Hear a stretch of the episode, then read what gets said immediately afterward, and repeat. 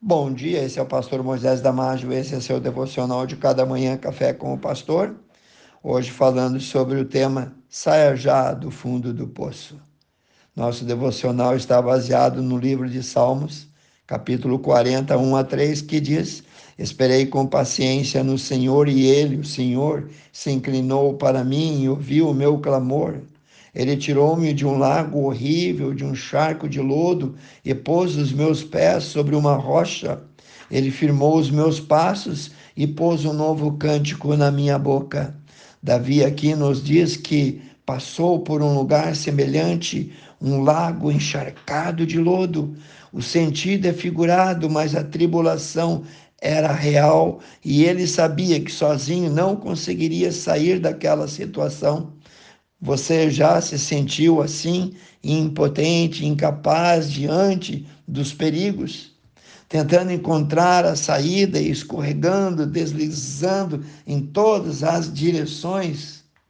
Irmãos, podemos ser atraídos ao charco de lodo voluntariamente ou por negligência nossa. Provocamos nossa queda por desobediência, mesmo depois de muitos avisos por pisar em falso para sair agora do charco. Neste caso, só mesmo se despindo do nosso orgulho, o que equivale a dizer arrepender-se, humilhar-se, despir-se de si próprio diante do Senhor para obter dele socorro imediato. O fundo do poço existe mas é também uma forma simbólica de descrever uma situação em que a pessoa não encontra mais saída. É como dizer que alguém não vê mais a luz no final do túnel. Se você está nesse lago de lodo, lembre-se das palavras deste salmo. Entregue-se ao único que pode resgatar com segurança e firmar uma vez mais firmar de novo os teus passos e te dar uma chance de uma nova caminhada. Não tenha vergonha de confessar sua culpa, a sujeira em que se envolveu. Infelizmente, muitas pessoas não conseguem admitir ou perceber sua situação, não reconhecem seu erro, suas falhas, ignoram todas as advertências, se distanciam das pessoas certas e por isso vão se afundando e afundando, e somente quando chegam no fundo do poço e já com a metade do corpo enterrado na lama e não tendo mais para onde ir, então elas conseguem olhar para cima. Talvez seja por isso que Deus permite que chegamos ao ponto que parece que não tem mais regresso, ao ponto sem saída. Deus te ama e quer te resgatar, quer te restaurar novamente, te refazer totalmente. No livro de Mateus, capítulo 18, 11 a 13, lemos Jesus falando de si mesmo, dizendo assim: Porque eu, isto é, porque o filho do homem veio buscar o que se havia perdido. E continuou ele dizendo: Que vos parece? Se um pastor tiver cem ovelhas e uma delas se desgarrar, não irá ele pelos montes, deixando as noventa e nove em busca da que se desgarrou?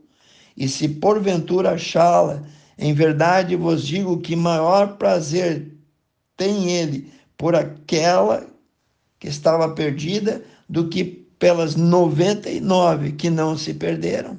Talvez você seja essa ovelha perdida e Deus te ama. Talvez você seja essa ovelha desgarrada, sumida. Ele pode vir sim ao teu encontro, acima de tudo. O, o amor dele por ti é incondicional. Porém, Jesus não fará isso enquanto você não se render, enquanto você não se desarmar, se entregar completamente nas mãos dele. Deus está provando o teu coração e quer ver se você realmente reconhece que ele pode fazer a obra na tua vida e ele fará e você sairá disso tudo vitorioso. Muitas pessoas passam anos e anos nos desertos da vida sofrendo, sendo que poderiam ficar apenas alguns dias ou meses. Mas isso acontece porque elas são orgulhosas, são teimosas e querem fazer do seu jeito e não do jeito dele, do jeito de Deus. Conheço pessoas duras de coração, não se arrependem, não confessam, não se rendem à vontade de Deus e não obedecem a sua palavra. Ao invés disso, só reclamam e culpam a Deus por tudo. Não seja assim. O Senhor Deus promete em Jeremias 29, 11 a 13. Ele diz assim: Porque eu bem sei os pensamentos que eu tenho a vosso respeito, diz o Senhor. São pensamentos de paz e não de mal, para vos dar o fim que vós esperais. Então, me invocareis, e ireis e orareis a mim, e eu vos ouvirei. Buscar-me-eis e me achareis, quando me buscardes de todo o vosso coração. Quero orar contigo, amantíssimo Deus, abençoe cada um, Senhor, que se prontificou a ouvir essas mensagens bíblicas. Abençoe o seu lar, sua família, os tantos outros também que ele vai mandar esse devocional. Eu peço e oro no precioso nome de Jesus. Amém. Se você gostou, meu amado irmão, amigo, vizinho, se você gostou, passe adiante. Passe para mais pessoas possível.